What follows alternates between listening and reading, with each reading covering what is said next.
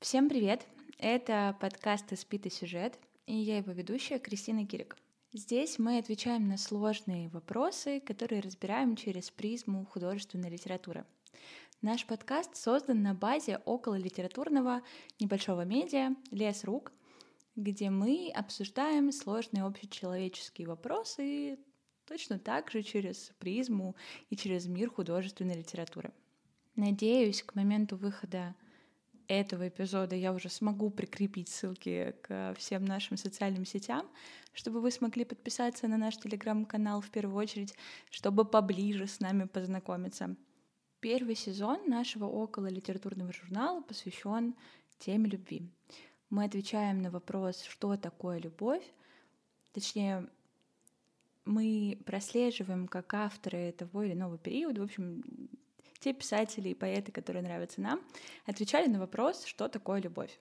Боюсь, интриги никакой нет, и вы уже знаете, что мы сегодня будем говорить про Бунина и про то, как на этот вопрос отвечал великий и ужасный Нобелевский лауреат. Почему он великий и ужасный? Наверное, не всем будет понятно, но перед тем, как садиться писать сюда этот выпуск, я задавала себе, собственно, вопрос, а что, с чего бы я хотела начать, о чем бы я хотела рассказать в самом начале. Залезла в его дневники, пошла смотреть цитаты, как-то что-то, от чего я могу оттолкнуться. И вот, э, собственно, окунувшись в мир Бунина, в его дневники и в его, ну, внутренний мир. То есть дневники — это место, в которое ты пишешь заметки, не подозревая, что кто-то прочитает. С одной стороны. С другой стороны, возможно, их и прочитать, потому что если ты прекрасно понимаешь, что ты великий писатель и поэт, то, наверное, и дневники ты пишешь для потомков. Ну, в общем, это сложный вопрос, но мне все-таки кажется, что дневник — это место, в котором ты честен сам с собой в основном.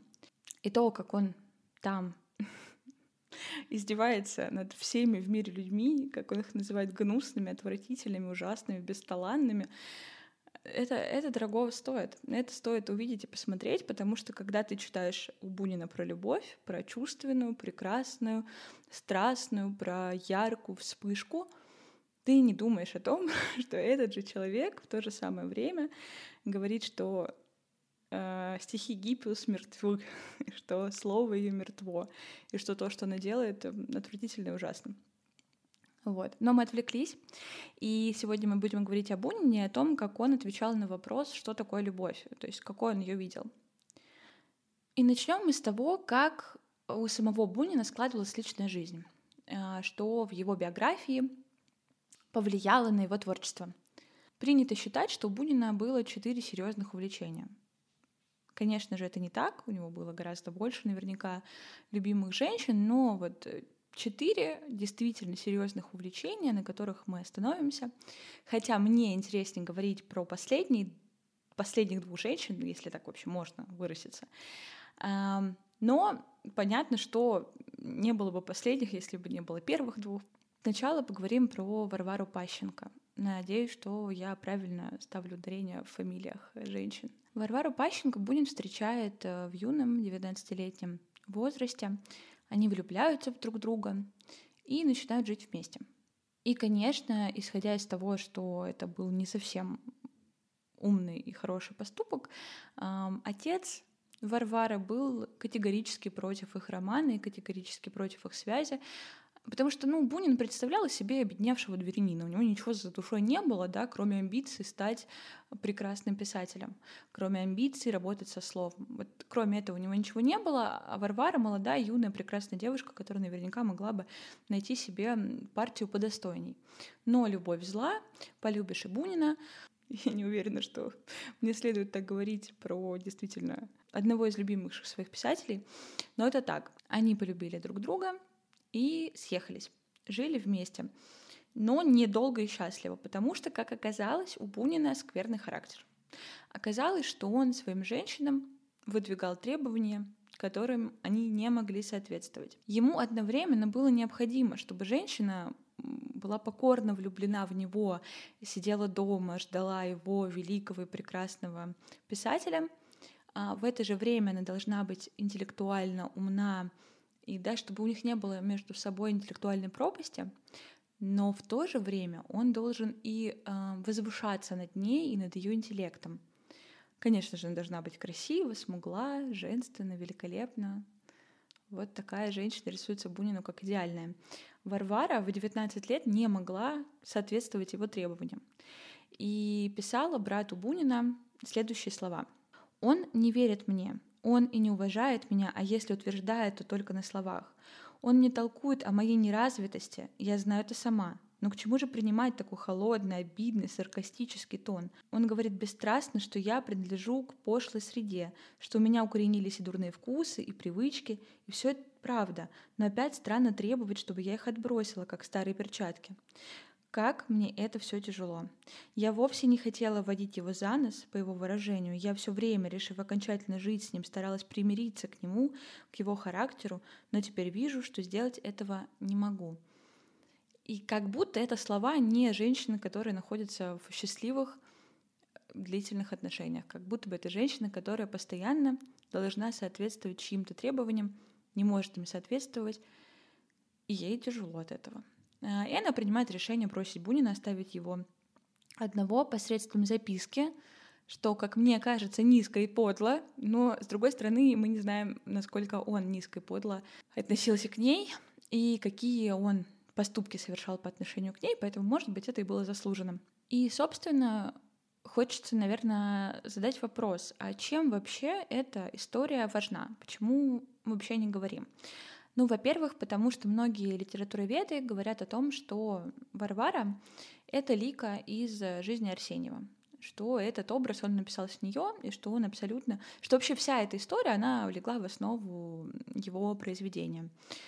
А второе — это то, что он был готов умереть из-за того, что эта связь прервалась. То есть он, ну, как бы из первой части рассказа кажется, будто бы он деспот и тиран, который терроризировал свою любимую женщину, которую ни во что ее не ставил, да, предъявлял какие-то претензии требования, хотел, чтобы она изменилась, чтобы она была другой. А с другой стороны, он, кажется, по-другому не мог. Да, это просто вот э, таким образом он проявлял свою любовь. По-другому не мог. Это действительно было для него сильное чувство, потому что их разрыв повлиял на него очень сильно. Вторая возлюбленная Бунина, опять же, не вторая по счету, наверняка не вторая, но та, о которой стоит поговорить, это Анна Цакни. Это юная гречанка, которая стала его женой. Многие отмечают, что Анна была женщиной, которая является идеалом женственности для Бунина. Смуглая, красивая, абсолютно женственная. Ну, все в ней было так, как ему было угодно. Однако и Анна не выдерживает Бунина, не понимает его его невозможности жить обычной человеческую жизнью. То есть его талант, он был настолько сильным, да, он был настолько гением, что он не мог бы жить обычную человеческую жизнь. Есть история про их венчание, про то, как он себя там повел, что он, собственно, со свадьбы ушел не с невестой, а с отцом невесты. Какая- какая-то странная все эта история. В общем, суть в том, что она тоже уходит от него, она рожает от него ребенка, который, правда, не дожил до совершеннолетия, умер в, в раннем возрасте. После нее говорят, что, собственно, она, ее образ лег в основу солнечного удара. И уход уже второй женщины, значимой по ее инициативе, не добавляет Бунину уверенности в себе и не добавляет ему счастья. Но это потом мы, естественно, увидим в его самых лучших произведениях лучших, по моему скромному мнению, конечно же. И главная героиня всех этих историй, по моему, опять-таки, личному, субъективному мнению, это его жена Вера Муромцева. Это женщина, которую можно назвать настоящей женой русского писателя. Она была готова на любые жертвы, чтобы быть с ним, чтобы любить его, берегать, заботиться о нем. Она была готова на все, чтобы он мог творить быть счастлив, чтобы он стал тем самым великим писателем, каким стал. О чем я говорю? Он обедневший дворянин. Она образованная, умная, прекрасная девушка, у которой есть деньги, у которой есть высокопоставленная семья, да, члены ее семьи были в Государственной Думе, то ли брат, то ли отец, я сейчас не вспомню, ерунды не хочется наговорить, но, в общем-то, влиятельные люди. И она, несмотря на это, терпит с ним все лишения. Она иммиграция, пожалуйста. А, женщину приводишь в дом, пожалуйста. Да, умираешь от того, что не получаешь Нобелевскую премию, пожалуйста. В общем, все, что угодно, все вообще кладет на алтарь его творчества да, приносит в жертву. А, собственно, про вторую женщину. Она же последняя, как бы последняя женщина Бунина. А, это поэтесса Галина, которую он приводит в дом как свою ученицу. Ну, точнее, они обществу говорят, что это его ученица, и она действительно была поэтесса, она действительно училась у него писать, однако, ну, мы все понимаем, что она была его любовницей. А, и Вера принимает это как данность. Ну, то есть я, я уверена, что она не такая, о, как здорово, теперь мы будем жить втроем, какая замечательная будет семья. Скорее всего, она восприняла это не так, но она была готова пойти на эти жертвы, она готова была принять все, даже это, потому что любила его по-настоящему, и потому что понимала, что без нее ну, случится катастрофа какая-то в его жизни. И получается, что Бунин на старости лет э, имеет прекрасную жену, которая любит его, любовницу, с которой он также проводит время, с которой он также выходит в свет, как со своей женой, в том числе на получение Нобелевской премии. Но эта самая Галина, юная поэтесса, точно так же, как и остальные женщины, не выдерживают характера Бунина, не, не выдерживают требований Бунина, и она уходит от него к женщине. А, и все, что ему остается, это страдать, писать, и создавать э, темные аллеи. Вот, а Вера, она с ним на каждом этапе его жизни, она помогла ему справиться со всем этим. А теперь что мы получаем, рассказав кратенько о личной жизни писателя? Снова мы здесь поднимаем грязное белье, говорим про любовниц, про то, кто уходит к женщинам, кто кого любил, кто кого бросил, кто кому какие письма писал. Но все это нам нужно для того, чтобы просто поглубже погрузиться в творчество писателя. Я упоминала ранее рассказ «Солнечный удар», и вот давайте на нем остановимся.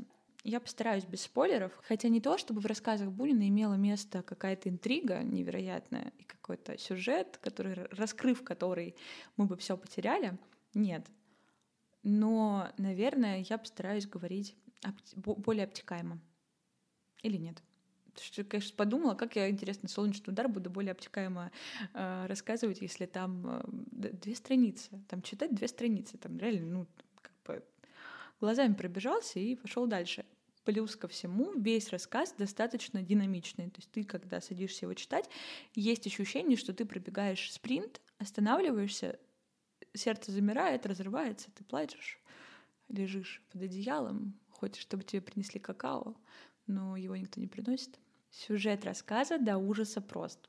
Встреча, быстрое сближение, вспышка чувств, расставание, неминуемое расставание, одиночество.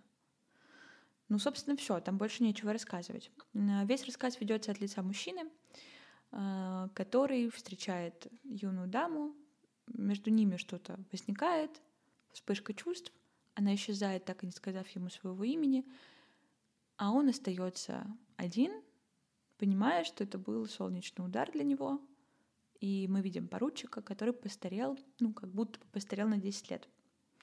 Все, вот и весь рассказ. А теперь делаем выводы, господа.